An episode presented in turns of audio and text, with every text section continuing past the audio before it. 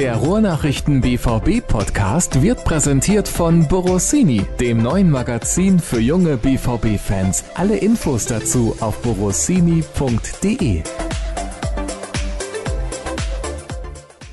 Ja, wer sich diese Premiere entgehen lässt, ist selber schuld. Und dann haben wir auch noch einen Überraschungsgast eingeladen, denn anstatt Dirk ist mir zum heutigen BVB-Podcast der Jürgen zugeschaltet.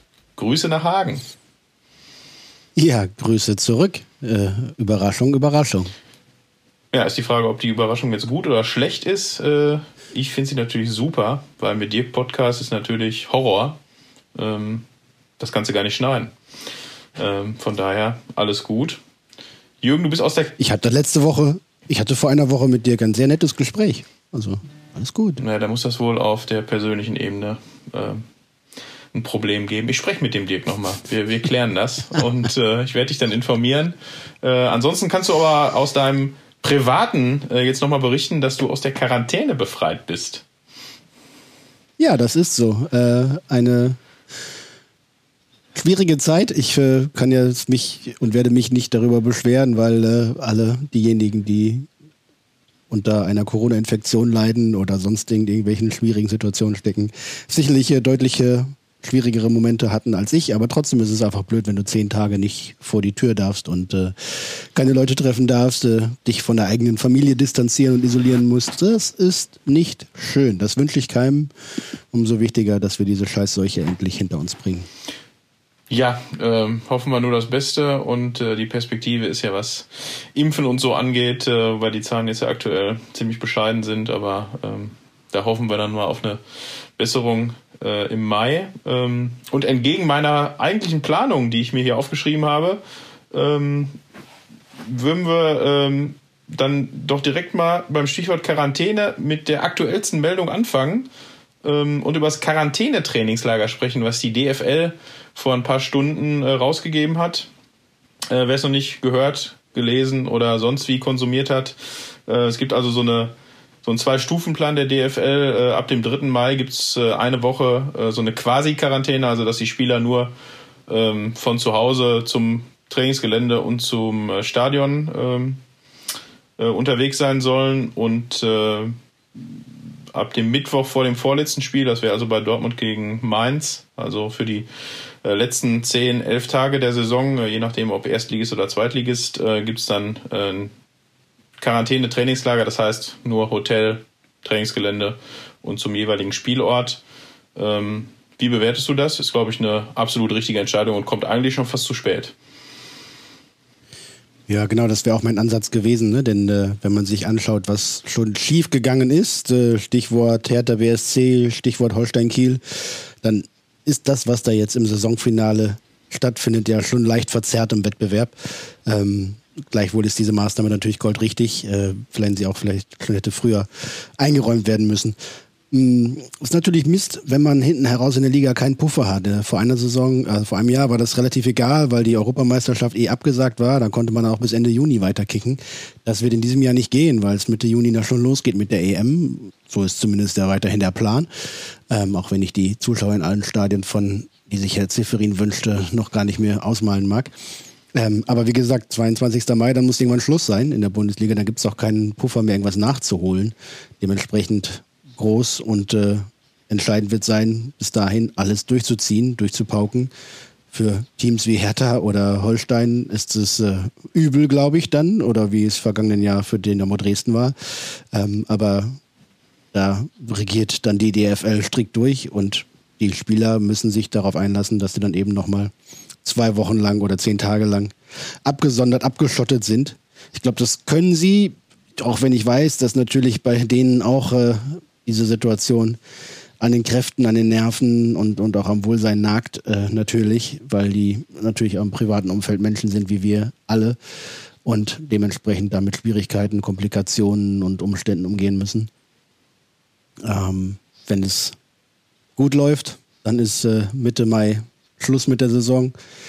Für manche geht es dann tatsächlich aber auch bald weiter zur Nationalmannschaft und dann in einen ähnlichen Zustand. Also äh, das ist, äh, da sind sie nicht zu beneiden, aber es gibt, wenn man diesen Spielplan durchpauken will, keinen anderen Weg. ja, ich werfe jetzt mal das Wort alternativlos in die Runde.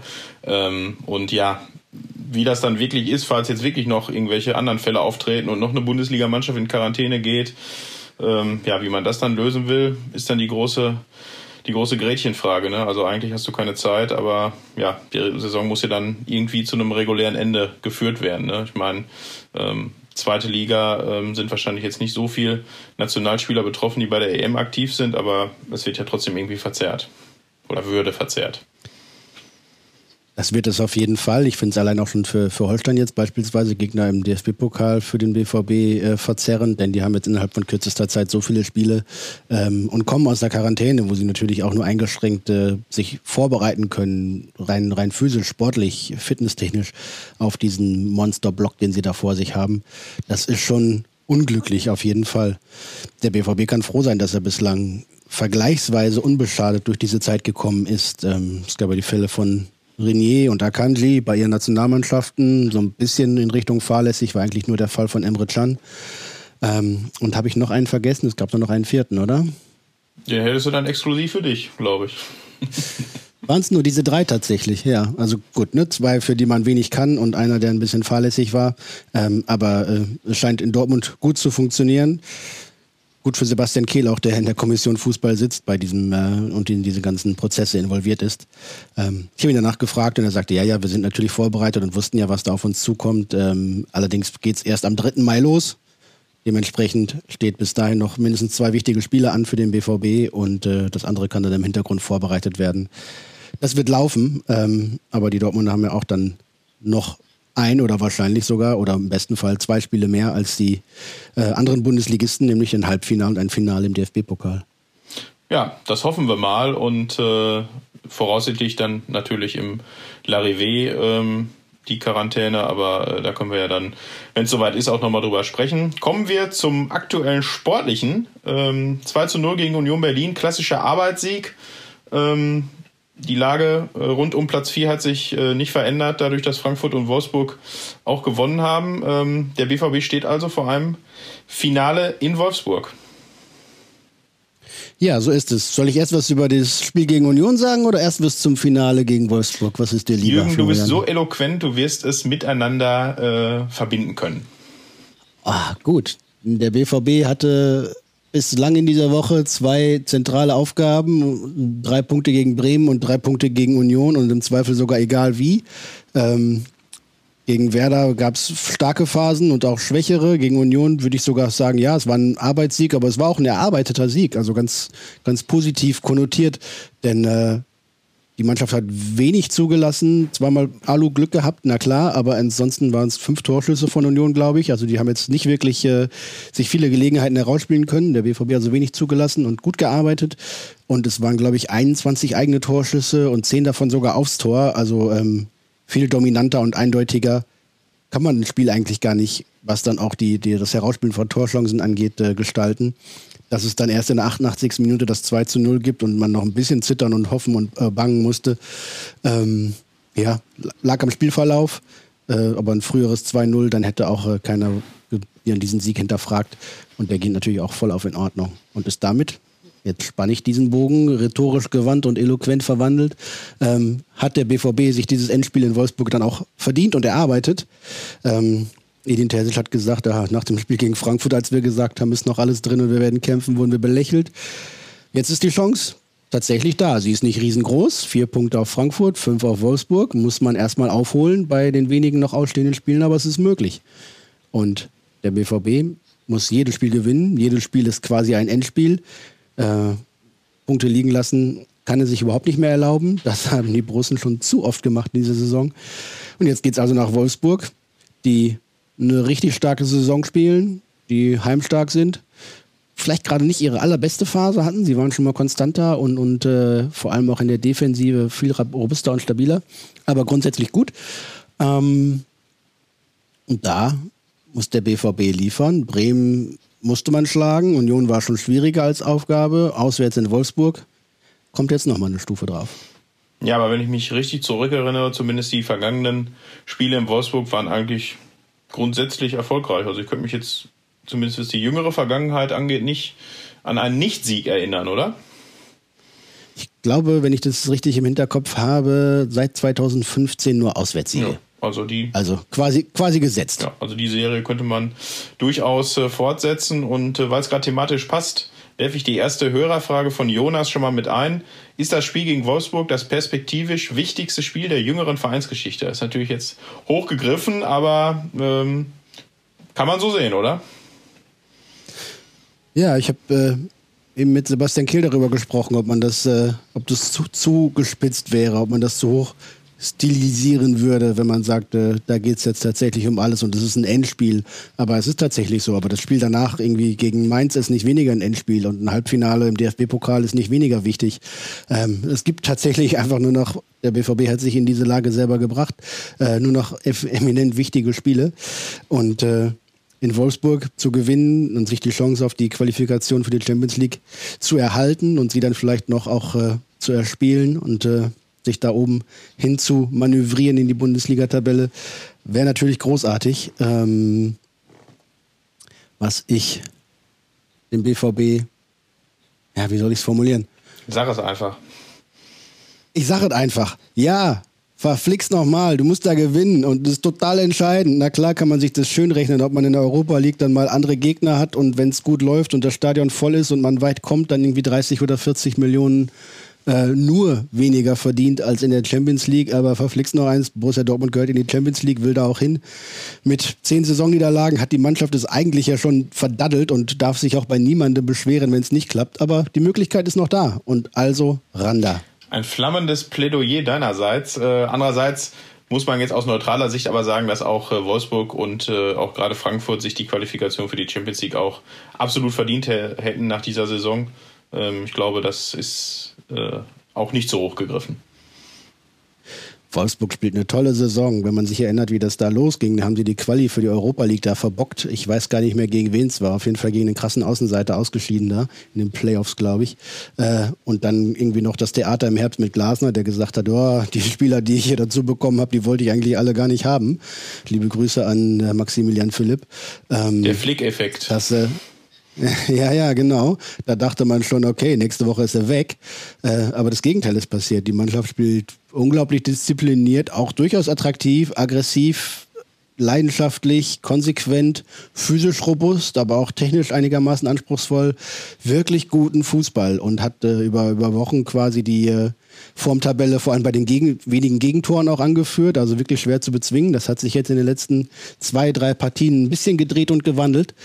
Ähm, aber absolut verdient und Kompliment und Hochachtung vor dem, was da äh, gelaufen ist. Wir haben Wolfsburg in den vergangenen Jahren auch mit einer qualitativ ähnlich gut besetzten Mannschaft, würde ich sagen, äh, am Schluss in der Relegation oder um die Re gegen die Relegation kämpfen spielen sehen. Äh, Kom Kompliment an den Trainer und an das Umfeld da. Richtig gut. Und Frankfurt, klar, ne? also die spielen natürlich deutlich über ihren Erwartungen und vielleicht auch über fast ein Stück weit über ihren Möglichkeiten. Aber sie tun es halt und sie tun es nicht zum ersten Mal, sondern zum wiederholten Mal in den letzten vier, fünf Jahren und verdienen auch dafür alle Hochachtung. Ähm, der BVB wiederum unter seinen Möglichkeiten überhaupt nicht konstant, hat aber jetzt auch nicht viel Punkte weniger eingefahren. Ich müsste mal nachschauen und verspreche es hiermit an dieser Stelle. Ich werde die Daten raussuchen, wie viele Punkte für Platz 4 in den vergangenen zehn Jahren in der Bundesliga gereicht haben. Ich glaube, dass in dieser Saison da man eher am unteren Limit ist. Ja, wollte ich gerade noch äh, sagen. Also äh, spricht jetzt nicht unbedingt für die Qualität der Liga in dieser Saison, dass es so aussieht, wie es aussieht. Aber ähm, ja, wie gesagt, Endspiel und ich glaube, man kann es äh, auf den äh, Faktor runterbrechen, dass wenn der BVB in Wolfsburg nicht gewinnt, dass es dann äh, wahrscheinlich mit der Champions League nichts wird. Ähm, kommen wir nochmal zum großen Aufregerthema dieser Woche, die Super League. Ähm, von in der Nacht, glaube ich, von Sonntag auf Montag ins Leben gerufen und Dienstagabend äh, dann leider als Rohrkrepierer äh, im Nichts gelandet. Ähm, wie hast du es wahrgenommen? Also kann man ja auch nur noch mit dem Kopf schütteln. Oh, das war spektakulär, ne? Und für uns als Journalisten, aber auch als Fußballfans natürlich äh, spannende Stunden, denn es änderte sich ja auch ganz viel im Minuten- oder Stundentakt. Ähm, als ich das aufploppen sah, am Sonntag war das ja wohl, habe ich zuerst den Reflex gehabt, dass, dass diese übliche Drohkulisse, dieses Säbelnrasseln sei, was immer rund um Champions League-Reformen, gerade von den Großclubs aus Südeuropa gerne veranstaltet wurde, um eben ihre Interessen durchzusetzen. Und die Reform der UEFA Champions League ist ja schon extrem in die Richtung der internationalen Großclubs gebürstet und gedreht mit äh, einer Hintertür für Mannschaften, die sich nicht über die Liga qualifizieren und äh, mehr Einnahmen, mehr Spielen etc. Ähm, und dachte dann, okay, also das ist aber auch eigentlich beschlossen, dass also schon abgesegnet quasi, dass das jetzt äh, so kommen wird und habe gedacht, was wollen die denn da noch jetzt irgendwie groß Alarm schlagen? Und dann kamen diese Super League-Pläne auf den Tisch und es wurde deutlich konkreter, als äh, das in den letzten Jahren immer der Fall war. Ah, ist schon geschluckt und ich glaube, die, die Ernsthaftigkeit des Vorhabens war groß. Die Unfähigkeit, dieses Projekt aber auch ins Leben zu rufen und äh, auch mit Leben zu füllen, die war längst genauso groß. Also äh, was für ein inkompetenter Haufen äh, sich da zusammengefunden hat und ohne nachzudenken da was in die Welt posaunt und äh, daher sogar vielleicht auch sogar Milliarden Finanzspritzen für bekommen hätte. Das ist schon absurd. Also Fußball und das Fußballgeschäft sind nun wirklich nicht auf allen Ebenen professionell. Das muss man leider auch so ganz deutlich sagen. Ja, die Vorgehensweise der Kollegen da, äh, Juventus Turin und Co., die ja da federführend sind und Real Madrid, äh, da hätte man sich dann schon erwartet, dass das juristisch irgendwie ein bisschen sauberer abgeklärt ist und auch äh, die, äh, die Finanzen durchgeplant sind. Aber das war ja auch irgendwie nur so halbgar. Ähm, also das war wirklich äh, ja, ziemlich peinlicher Auftritt, muss man sagen. Ähm, was glaubst du, was hat das äh, so für Folgen? Das befeuert ja im Prinzip noch so die ganze, die ganze Wahrnehmung der, äh, der Bundesliga oder des europäischen Fußballs dann auch während dieser Corona-Zeit und äh, am Anfang wurde Demut gepredigt und mittlerweile äh, geht es dann doch wieder ganz klar in die andere beziehungsweise falsche Richtung. Ja, ich sehe, also das hat natürlich viele, viele Facetten, weil es natürlich eine, eine epochale Entwicklung gewesen wäre quasi, ne? eine Zeitenwende im Fußball, ähm, die es jetzt dann doch nicht gibt, die vielleicht aber auch nur aufgeschoben ist. Das ist der erste Punkt. Also äh, ich bin mir ziemlich sicher, dass die einen nächsten Vorstoß wagen werden. Der zweite Punkt, der äh, vielen Fußballfans aber zum Glück und vielen Journalisten auch aufgefallen ist, dass dadurch natürlich die Diskussion über diese Champions League-Reform, die man äh, alles andere als gutheißen muss oder darf, ähm, natürlich in den Hintergrund gerückt ist. Ne? Von wegen die Super League wäre noch schlimmer gewesen, dann schlucken wir die Kröte wenigstens der Champions League-Reform. Fast schon so romantisch. Han ja, so wie es Hans-Joachim Watzke ja auch gesagt hat. so ne? Und ich muss dann im Zweifel dieser Champions League-Reform zustimmen und diesem Schweizer Modell, um wenigstens zu verhindern, dass es diese Super League gibt. Ja, Das ist dann aber auch nur der Teufel und der Beelzebub und das kleinere Übel, aber immer noch ein Übel. Ähm, das ist auf jeden Fall so. Was deutlich geworden ist und was mich beeindruckt hat und was mir gefallen hat, ist, wie die Fans auf die Barrikaden gegangen sind, umgehend, nicht nur in Deutschland, sondern auch in England, ganz massiv ähm, und da für ihre für ihren Fußball gekämpft haben. Äh, fand ich großartig und es hat ja direkt Gehör gefunden. Ähm, in England haben sich auch viele Spieler getraut, sich öffentlich dagegen zu äußern. Das hat mir in Deutschland ein bisschen gefehlt. Ähm, und was ich auch bemerkenswert finde, dass vor allem die Engländer äh, gestern noch ein Interview der BBC gegeben, ähm, plötzlich nach Deutschland gucken und sich anschauen, was ist dieses 50 plus 1, was bedeutet das? Da kann nicht irgendein so Amerikaner oder so ein Oligarch sagen, was passiert. Ist ja eigentlich gar nicht so schlecht. Ach so, und der Club gehört auch irgendwie, da bestimmen die Fans auch mit und die Mitglieder. Ist ja eigentlich ein interessantes Konstrukt, da könnte so ein Scheiß ja gar nicht passieren. Ja? Richtig, richtig. Also das äh, Interesse oder das äh, Aufmerken darüber, wie Fußball in Deutschland läuft, dass hier nachhaltig gewirtschaftet wird, dass das Thema Financial Fair Play äh, mehr ist als äh, ein, ein, ein, Trostpflaster oder mehr ist als ein, wie sagt man, ein Schutz. Hohle Phrase. Ein Schutz? Ach, ein mehr ist als eine hohle Phrase. Ähm, das wird schon jetzt deutlich äh, wahrgenommen und deutlich anders wahrgenommen.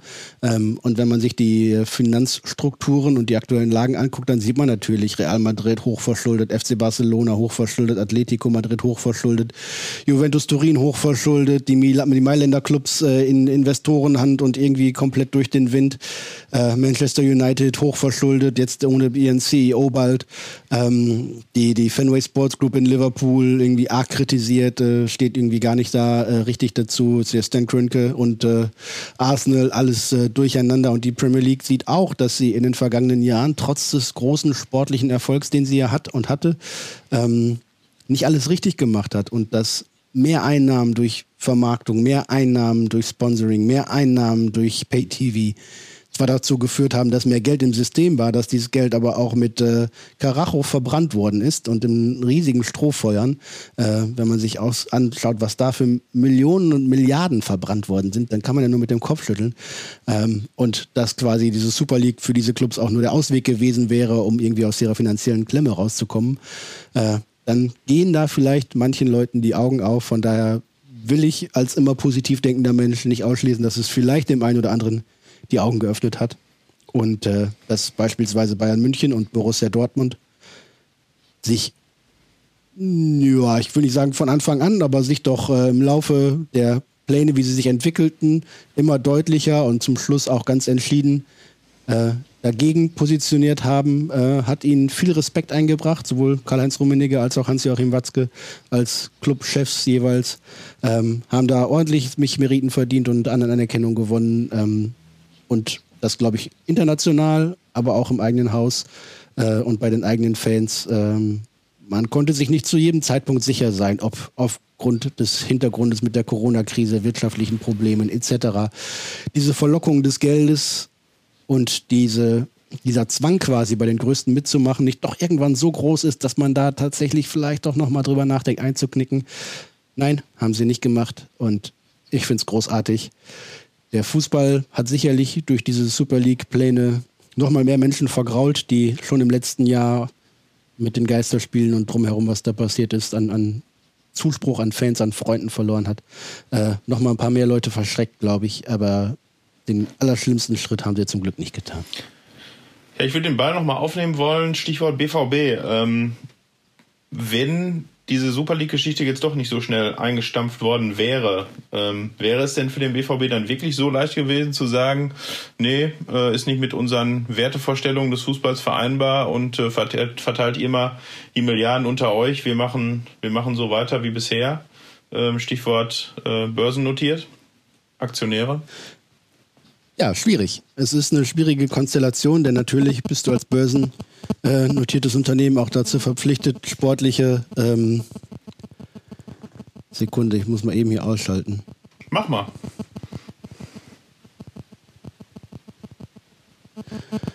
Ähm, Borussia Dortmund ist natürlich verpflichtet seinen wirtschaftlichen Zwängen und das gehört natürlich auch dazu, ein solides Unternehmen zu sein, das äh, sportlich erfolgreich ist, aber auch wirtschaftlich, das seinen Aktionären äh, stabile Aktienkurse und Rendite bieten kann und eine solide Anlage ist. Und in Zeiten, wo man 75 bis 80 Millionen Euro Umsatz verliert, beziehungsweise äh, 85 bis äh, Millionen Euro Verlust macht nach einer Saison und einem Geschäftsjahr, in dem man schon 45 Millionen Euro Verlust gemacht hat. Äh, und dann ein Angebot über 230 Millionen Euro allein für die Eintrittskarte quasi äh, abzulehnen, ist natürlich wirtschaftlich äh, schwer darstellbar, wenn man den sportlichen Faktor außen vor lässt, wenn man die Werte des Clubs außen vor lässt, wenn man den Fußball-Ethos außen vor lässt, äh, dann fragt man sich natürlich, wieso denn nicht? Und so geht es ja den US-amerikanischen und den Golfinvestoren, die die Fußballclubs in, in England und äh, in anderen Ländern besitzen, Genau so, denn die haben ja mit Fußball nichts am Hut, sondern ein Investor will immer Geld machen. Und so muss es Borussia Dortmund zum Teil zumindest auch. Aber dank der Lobbyarbeit, die geleistet worden ist, ist auch allen Investoren, allen Anteilseignern bei Borussia Dortmund klar, dass die Werte des Clubs in der Region, in der Stadt verwurzelt zu sein, von den Menschen vor Ort aufgebaut worden zu sein und eben für die Menschen vor Ort auch da zu sein und viele Freunde zu haben, weil man eben noch für, für vergleichsweise bodenständige Werte steht. Ähm, das nicht aufs Spiel zu setzen, sondern eben als Markenkern auch zu begreifen, den man nicht verwässern darf, äh, das ist gelungen und das ist äh, auch ein, ein wichtiges Teilstück dieses Ganzen. Und ich bin mir sicher, nachdem die Telefonnummern in Dortmund von den Vortreibern dieser Super League zuletzt nicht mehr gewählt worden sind, weil eh klar war, nee, die haben da keinen Bock drauf und die können ich da jetzt nicht für gewinnen. Hat es dann, äh, als diese Pläne heißer wurden, aber auch Telefonate in andere Richtungen gegeben und ich glaube, die Bayern und der BVB haben mit ihren Anteil auch, glaube ich, dafür äh, geleistet, dass die Engländer dann nach und nach eingeknickt sind und haben äh, ja vielleicht manch einem die Augen geöffnet oder zumindest ein bisschen in die Richtung, in die manch einer gefallen ist, dann noch ein bisschen hinterhergeschoben und geschubst und äh, dass der BVB sich dann hinstellen konnte und sagte, wir wollten niemals teilnehmen, auf keinen Fall. Ähm, kann man nicht abstreiten, denn äh, das kann man, äh, können, müsste man ja das Gegenteil beweisen können, dass äh, dann aber relativ schnell klar war, dass das implodiert. Hat, glaube ich, in Dortmund manch einem gut gefallen, denn dann äh, hat sich dieser Zwang, sich entscheiden zu müssen oder irgendwas, irgendwelche Hintertürchen offen halten zu müssen, dann auch schnell erledigt gehabt. Ja, aber ich glaube, wir haben jetzt, oder du hast jetzt den inneren Konflikt ganz gut rausgearbeitet. Ähm, die Hoffnung stirbt zuletzt. Wir sind da äh, trotzdem gute Hoffnung, dass es erstmal normal weitergeht. Und ich leite jetzt über zu den Hörerfragen. Äh, die erste kommt von Bernd Stromberg. Ich glaube, es ist nicht das Original, aber wir grüßen ihn trotzdem. Schön, dass auch er. Oh, ich mag den. Schön. Den mag ich. Schön, dass äh, auch er unser Premium-Produkt sich wöchentlich anhört. Ähm, Haaland Wechselverbot. Wie sehr in Stein gemeißelt ist das? Michael Zorc hat ja gestern bei Sky auch nochmal äh, betont, äh, es gäbe kein Szenario, ähm, auch wenn der BVB sich nicht für die Champions League qualifizieren würde, dass äh, Erling Haaland in diesem Sommer wechseln würde. Wie siehst du es? Ja, wer wäre ich, Michael Zock zu widersprechen, der nun mit äh, 25 Jahren fast Geschäftserfahrung als, als Manager genau weiß, wie der Hase läuft. Borussia Dortmund hat dem Team Holland klar mitgeteilt, es gibt keine Möglichkeit, aus dem Vertrag im Sommer rauszukommen. Wir geben ihn nicht ab und sei es noch ein noch so unmoralisches Angebot, wir geben ihn nicht ab. Punkt. Ähm, das glaubt natürlich das Team Holland im Zweifel nicht. Das äh, wird einen Typen wie Mino Raiola auch nicht aufhalten, weiter zu trommeln. Das wird auch die englischen und spanischen Großclubs nicht davon abhalten, weiter entsprechende Gedankenspiele voranzutreiben und erst recht nicht die Boulevardpressen aus beiden Ländern, äh, da regelmäßig die Sau wieder durchs Dorf zu treiben. Aber ich habe äh, keinen Grund, Hans-Joachim Watzke, Michael Zorg, da nicht zu vertrauen. Wenn Sie sagen, er bleibt Punkt hundertprozentig, dann ist es eine klare Ansage, für die man äh, denen auch Respekt zollen muss, finde ich. Ähm, das muss man sich erstmal trauen, weil man ja nicht weiß, was dann noch an Angeboten kommt und ob der BVB dann vielleicht nur in die Europa League kommt und was noch für Schwierigkeiten auftauchen aufgrund der Corona-Krise. Äh, ja, klare Ansage, das hilft. Das macht den BVB zum stärkeren Verein in der Außenwahrnehmung. Das sorgt auch für klare Ansagen nach innen und jeder weiß, woran er ist. Ähm, das hat in den vergangenen Jahren nicht immer so gut geklappt. Vor einem Jahr bei Jaden Sancho war es klar, entweder bis dahin ein Angebot oder du bleibst. Und so ist es dann gewesen. Bei Aubameyang war es vor drei oder vier Jahren genauso. Ne? Entweder du kommst jetzt irgendwie bis Anfang dann und dann mit einem Angebot oder du bleibst. Hat dann auch geklappt, allerdings damals nur bis zum Winter.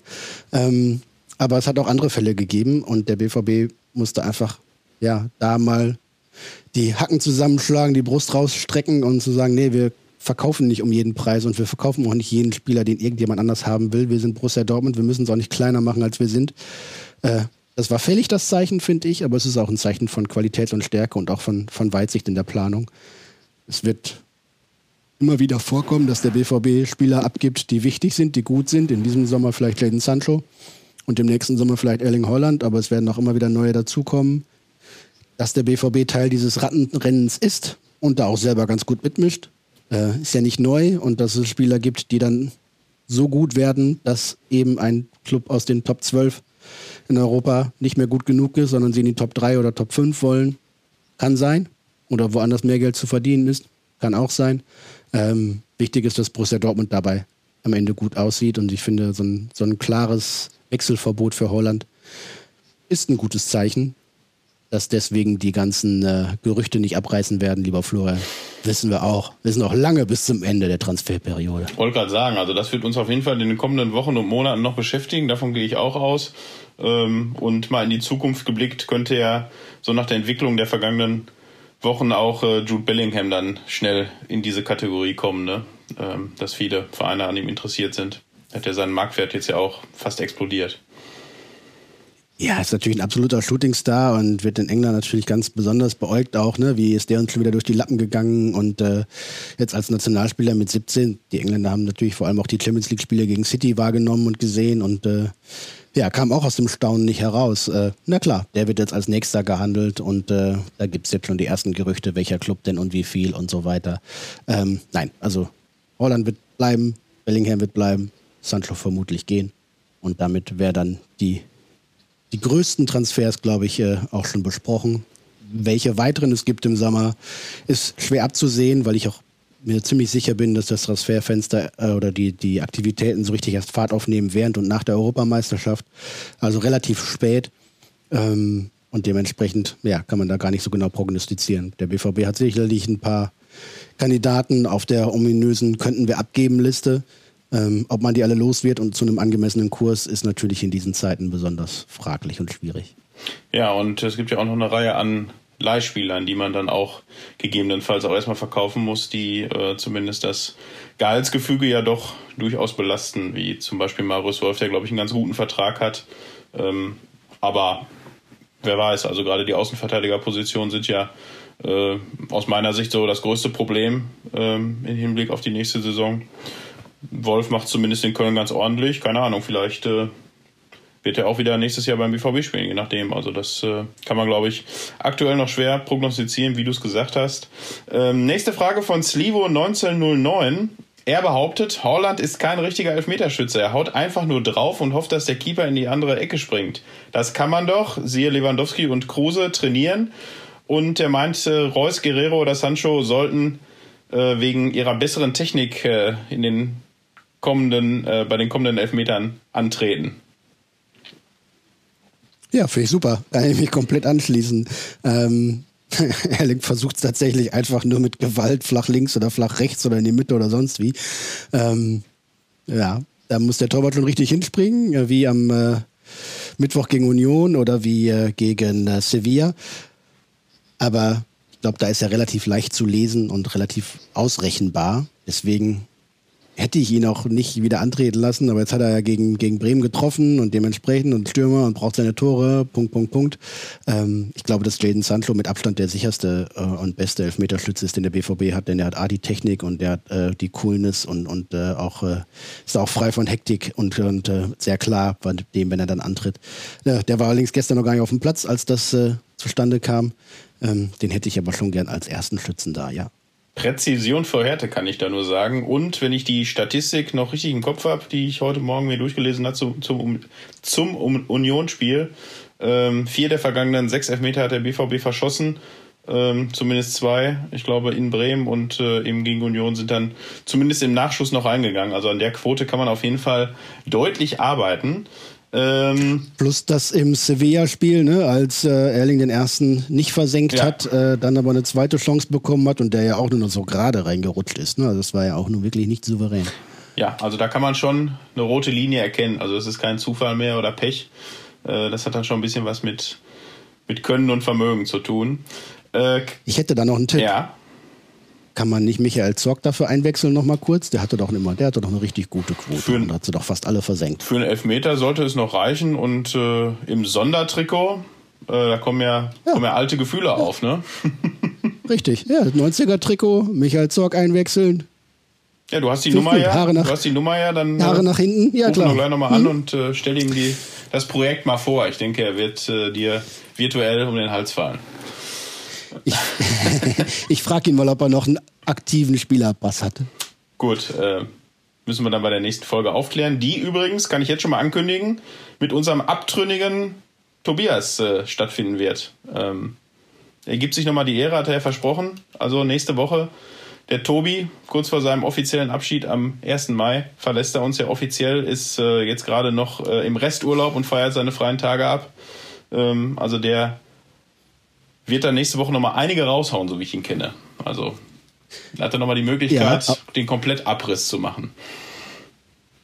Das erwarte ich auch, aber ich werde mir natürlich auch einen äh, Fake-Account bei Twitter anlegen und ein paar Interner äh, da reinspielen, dass man ihn ein bisschen kompromittieren mhm. kann. Das wäre doch in Ordnung. Der, der Cursor ist, glaube ich, noch frei als, als Name, Jürgen. Den solltest du dir definitiv noch sichern. Meinst du, das wäre nicht auffällig? Nein, absolut nicht.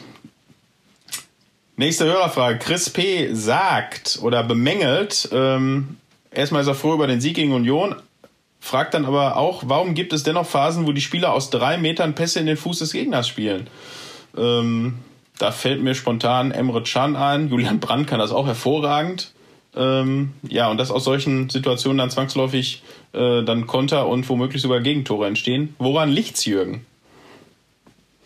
Ja, in diesen Fällen an unterschiedlichen Dingen. Bei Emre Can häufig daran, dass er Sachen äh, zu schnörkelig und zu kompliziert und zu fein machen will, anstatt die einfachen Dinge mal vernünftig zu machen. Äh, er hatte eine starke Phase Anfang des Jahres. Jetzt in den letzten Wochen merkt man, finde ich, auch ein bisschen, dass er ein bisschen überspielt ist und man eigentlich ein bisschen Pause bräuchte. Ähm, wenn dann so ein Unterzieher mit dem, mit dem Fuß, mit der Sohle am eigenen Strafraum gelingt, dann sagen alle, wow, cool, schöne Szene, aber es gelingt halt viel häufiger nicht und die, die einfachen Bälle hinten mal rauszuspielen, anstatt da gleich wieder ein Schleifchen um den Ball zu binden, ähm, ist schwierig. Ich glaube, da macht er gerade eine schwierige Phase durch, selber auch. Ähm, aber es hilft ja nichts, ne? Der BVB braucht ihn und jetzt gerade am Samstag auch wieder, wenn Mats Hummels ausfällt wegen seiner fünften gelben Karte. Dann muss er wieder ran und äh, kann nicht geschont werden. Äh, von daher, weiterspielen ist beim nächsten Mal besser machen. Woran liegt es natürlich klar. Es sind Menschen, sie machen Fehler, sie dürfen ihnen nicht passieren. Ich frage mich natürlich auch jedes Mal, wie es sein kann, dass äh, Jungs, die seit 15 oder 20 Jahren Fußball spielen und jeden Tag nichts anderes machen, es nicht schaffen, eine Ecke so hoch in den Strafraum zu spielen, dass sie nicht am ersten Pfosten schon irgendwie äh, auskullert. Ähm, passiert aber, weil äh, natürlich Tempo drin ist im Spiel, weil Hektik drin ist im Spiel, weil es Menschen sind, die Fehler machen und technische Unzulänglichkeiten dann manchmal so zum Vorschein kommen. Bei Julian Brandt ist es dann vor allem, glaube ich, eine Kopf- und Konzentrationsfrage. Manuel Akandli passiert sowas ja auch manchmal, wo man sich denkt, hä, was ist denn da los? Ähm, ja, es ist äh, natürlich eine Hochbelastung, es sind hochintensive Phasen manchmal im Spiel. Äh, das ist keine Entschuldigung dafür, vielleicht ein Ansatz von der Erklärung, aber ich bin natürlich voll bei unserem Hörer. Das darf natürlich nicht passieren. Da hat er recht, aber es wird auch weiterhin passieren. Da, da können wir, äh, den Tipp können wir ihm geben. Ähm, Jones sagt, äh, findet ihr auch, dass Fehler in der Verteidigung immer unverhältnismäßig schärfer kritisiert werden als Fehler von Stürmern? Ne, wird auch wieder Hollands Elfmeter und die vergebenen Großchancen gegen Union angeführt. Ähm, ist, glaube ich, auch so liegt in der Natur des Fußballs, oder? Ist ja beim Tor, Torwart genauso. Das schreibt er auch noch im letzten Satz, dass äh, Marvin Hitz nach zuletzt einigen unglücklichen Aktionen ja auch diesen, äh, diesen Freistoß von Kruse sehr gut rausgeholt hätte und damit dann vielleicht auch den Sieg äh, zumindest zum Teil auch gesichert hat. Ja, Stürmer glänzen schneller, ne? Und, und Tore entscheiden das Spiel und äh, eben Fehler, die dann bei zu Toren für die Gegner führen. Es ist manchmal tatsächlich so, dass das ein Stürmer für eine gute Note oder für eine gute Beurteilung weniger Situationen und Akzente braucht und ein Verteidiger mit wenig oder kaum Fehlern, aber vielleicht einem entscheidenden Patzer natürlich schneller negativ auffällt. Das ist die Rollenverteilung im Spiel. Also die, äh, die ist nun mal so, die wird sich auch äh, nicht mehr ändern. Ähm, wir haben uns gestern, oder ich habe mir intensiv Gedanken gemacht bei den Beispielen, jetzt konkret Emre Can und Erling Haaland. Äh, Can macht zwei, drei Böcke, ist irgendwie nach einer Stunde auch nicht mehr zu rechtfertigen, dass er noch auf dem Platz steht und muss dann ausgewechselt werden. Da stand es aber 1 zu 0, es ist nichts passiert in dem Sinne, dass jetzt irgendwie ein Gegentor gefallen wäre oder der BVB großen Schaden durch sein schlechtes Spiel genommen hätte. Ist keine 5, glaube ich. Bin ich auch weiterhin dabei. Erling Holland macht ein richtig gutes Spiel als, als äh, Zielspieler. Viele hohe Bälle, die er festmacht, die er verarbeitet, Mitspieler mitnimmt, äh, kombiniert, sich durchsetzt und wühlt, auch in harten Zweikämpfen, der siebenmal zum Abschluss kommt, dann hat er wohl so viel nicht falsch gemacht als Stürmer. Äh, dann hat er richtige Laufwege gehabt, dann hat er sich durchgesetzt, dann hat er das Ziel gesehen.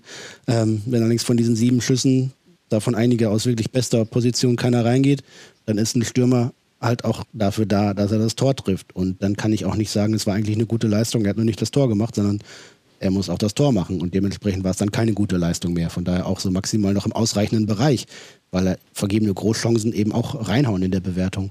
Ähm, aber grundsätzlich das Dilemma, da würde ich ihm zustimmen, ist tatsächlich häufig so, dass, dass es als beispielsweise als Sechser, als Mittelfeldspieler, der seinen Job macht, den Laden dicht hält, den Ball schnell verteilt äh, und ansonsten nicht auffällig ist, schwieriger ist für einen ordentliches oder sehr ordentliches Spiel eine gute Note zu bekommen, als für einen Stürmer, der vielleicht zwei gute Szenen hat, ein Tor und ein Assist und dann auf jeden Fall schon bei einer 2 ist. Ja, und äh, als Paradebeispiel fällt mir da jetzt gerade spontan ein, ähm, die Benotung damals im äh, Champions League Rückspiel gegen Real, ähm, wo sie 4-1 verloren hatten in Madrid und dann haben sie ja schnell 2-0 geführt äh, im Rückspiel, zweimal Reus und dann hat ja Henrik Mkhitaryan eigentlich ein überragendes Spiel gemacht, hat nur zwei oder drei Riesenchancen, wo er das leere Tor nicht getroffen hat. Äh, und hat dann von uns eine 5 bekommen. Und das führte zu zu einem halben Shitstorm am nächsten Tag, auch mit BVB und Presseabteilung. Also richtig Feuer drin. Ähm, das ist natürlich dann auch für uns immer eine Schwierigkeit bei der Notenverteilung, gerade wenn es dann, äh, wenn es dann Spätspiele sind, wo wirklich die Einzelkritik dann auch mit dem Schluss für fertig sein soll. Du bist da eher in der Verlosung als ich, weil ich das nicht so oft mache. Ja, es, wir haben ja schon mehrfach darüber auch gesprochen, das erklärt, wie das zustande kommt. Ne? Das ist natürlich auch ein subjektiver Eindruck, der allerdings natürlich auch, mag ich jetzt mal für die Kollegen und im Zweifel auch für mich behaupten, der natürlich auch fundiert ist, weil wir viele Spiele sehen und viele Spiele gesehen haben und auch vergleichen können äh, und uns mit der Materie auch sonst gut beschäftigen. Und man muss sagen, und wenn ich da kurz eingerätschen darf, es ist natürlich auch immer eine andere Sicht im Stadion und äh, vom Fernseher. Das sieht man ja selbst äh, bei uns, weil wenn ich hier ein Spiel am Fernseher gucke und äh, bearbeite dann hinterher die Noten von euch und denke mir, hm, wo hat er den denn jetzt so gut gesehen oder warum, hä, warum hat er den so schlecht gesehen? Also das ist dann auch nochmal noch ja. eine andere Geschichte ne, vom, vom Stadion aus. Ja, kriege ich extrem mit, seit die Geisterspiele da sind, weil äh, die Sky-Kommentatoren nochmal eine deutliche größere, größere Meinung und Meinungsmonopol haben quasi. Ne? Wenn da äh, mir nachher irgendwelche Rückfragen auftauchen, da war schon klar, okay, irgendwie äh, äh, der Kai oder der Martin oder sonst wer, wer es war, hat da äh, das Spiel anders gesehen oder den Spieler deutlich anders bewertet als ich und alle, die halt nicht vor Ort sind, sondern dem Kommentator glauben müssen, der dann das für sie überträgt und einordnet, äh, hat das anders gesehen. Das ist nun mal so. Ich versuche aber auch immer während des Spiels und in der Regel gelingt es auch, mir immer die Daten nochmal vor Augen zu führen. Wie ist die Laufleistung? Wie ist die Zweikampfquote? Wie ist die Passquote? Ähm, waren das eben nur diese zwei Risikopässe, die da nicht angekommen sind oder ist sonst alles in Ordnung? Oder ist eine Zweikampfquote von über 50 Prozent oder weit über 50 Prozent für einen Offensivspieler wie Marco Reus am Mittwochabend richtig stark? Hat da auch noch die meisten Kilometer gemacht, vier Tore, äh, vier Torschüsse aufgelegt, zweimal selber abgeschlossen, das wichtige 1 zu 0 gemacht, ähm, tolle Pässe gespielt, dazu noch hinten richtig gut mitgearbeitet und da verfestigt sich so ein Bild und dann gibt es ja auch nur eine begrenzte Anzahl an Nuancen, wie man die Noten setzt. Und äh, das war dann für mich und für alle, die vor Ort waren, das gesehen haben und Ahnung von Fußball haben, eine richtig starke Leistung. Ja, aber auch das äh, wird immer ein Diskussionsthema sein. Die Noten sind schon seit Jahr und Tag ein heißes Thema, auch wenn die, äh, wenn man die Spieler mal fragt oder was, die äh, interessieren sich dafür nicht, die gucken sich das auch nie an, aber äh, äh, es gab auch schon Spieler, die sich dann mal bei uns gemeldet haben. Ist zwar schon ein bisschen, bisschen was her, aber das, die Zeiten gab es auch. Von daher. Ähm, Definitiv. Geht's immer weiter. Ähm, zwei Fragen haben wir noch. Ähm, etwas provokant gefragt von Timo K. Warum bekommt man bei einer Schwalbe gute Noten bei den Ruhrnachrichten? Äh, Hintergrund, Marco Reus äh, bei uns eine 2-0 bekommen. Und äh, ja, über den Elfmeter gegen Union, über das Zustandekommen, kann man sicherlich diskutieren. Ja, genau. Ich habe ja gerade Marco in großen Sätzen geschmückt und gelobt für die Leistung. Ähm, das auch nicht ohne Grund. Der hat die zwei natürlich nicht bekommen, weil er einen Elfmeter mehr gewollt hat, als dass er gefault wurde, sondern weil er insgesamt eine gute Leistung abgeliefert hat. Ähm, die Elfmeterszene, wenn der Schiri nicht pfeift, dann läuft es weiter, da beschwert er sich einmal kurz und es geht voran. Ähm, ich glaube, dass er da oder der BVB da froh sein kann, mal von einer fragwürdigen Entscheidung profitiert zu haben. Gegen Manchester City war es zweimal anders.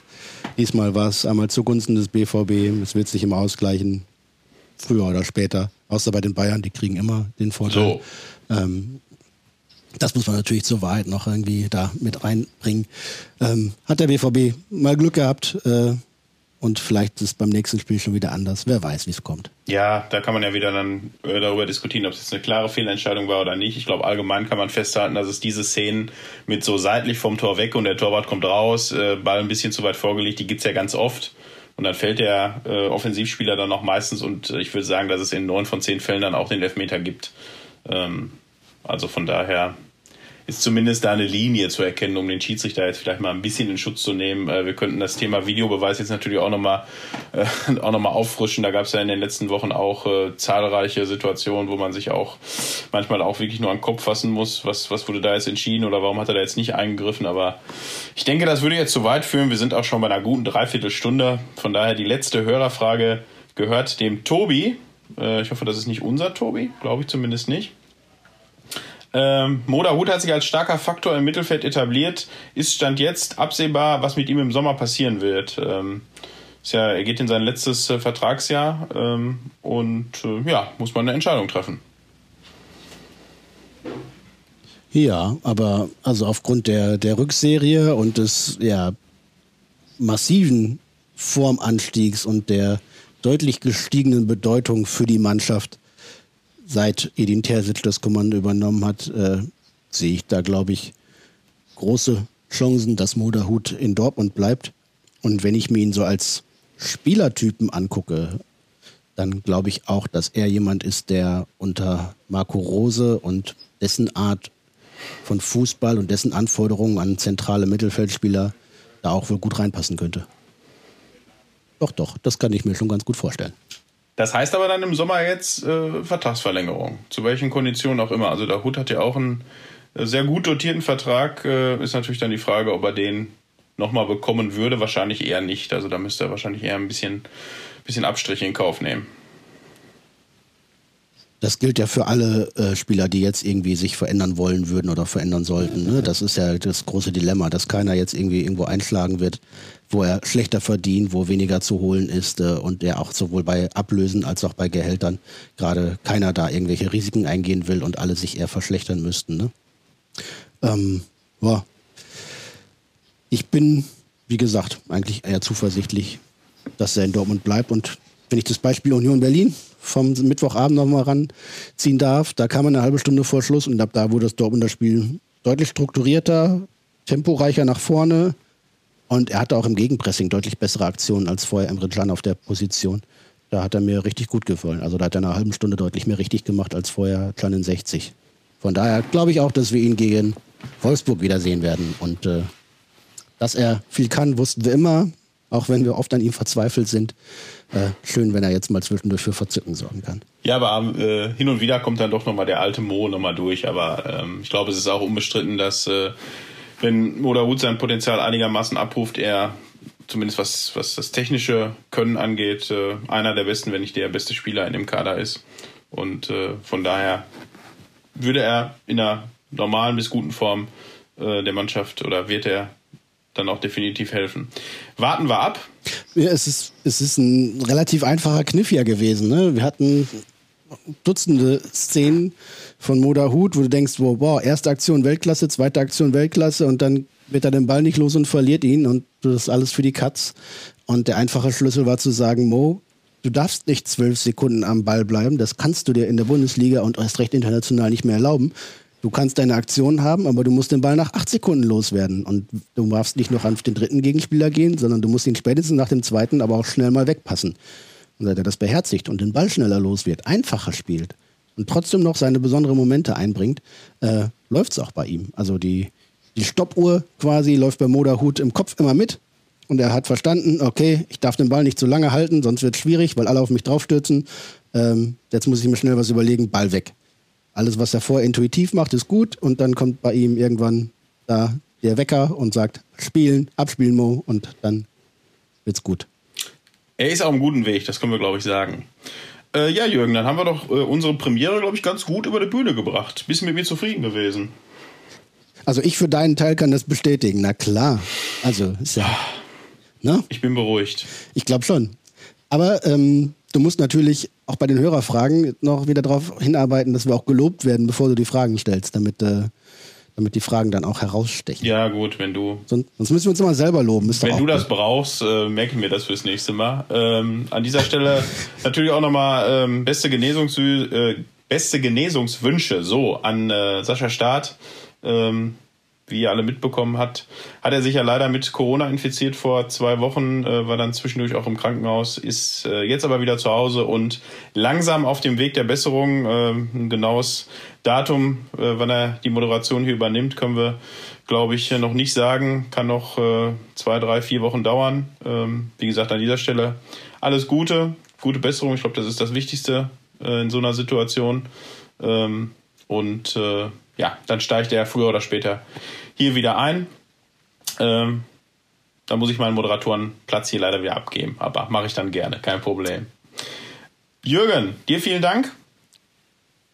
Gerne, ähm, Florian. Ich freue mich auf das Endspiel in Wolfsburg und dann auf das Halbendspiel gegen Kiel und dann auf das Endspiel gegen Mainz und dann gegen, ne, gegen Leipzig und dann gegen Mainz und dann gegen wen auch immer im Pokalfinale. Es wird spannend. Also das Saisonfinale hat es ja mal wirklich in sich. Dafür, dass der BVB jetzt jahrelang in keinem Finale stand, kommen jetzt sechs Endspiele hintereinander. Ist doch cool. Ja, die Wochen der Wahrheit mal wieder. Schon wieder. Oh. Erneut. Oh, oh, jetzt sollen wir aufhören. Wegweisende Spiele. Der heiße Herbst geht Ja. jetzt nicht im, im April. Das, das geht leider Nein, nicht. Aber, nein, nein. Ja, Aber, aber richtungsweisend. Richtungsweisend auf jeden. Fall. Ich denke, bevor es jetzt komplett ausartet, ver verabschieden wir uns. äh, schöne Grüße an euch da draußen. Äh, Jawohl. Passt auf euch auf. Äh, wir tun's auf jeden Fall. Bis zum nächsten Mal. Tschüss. Ciao.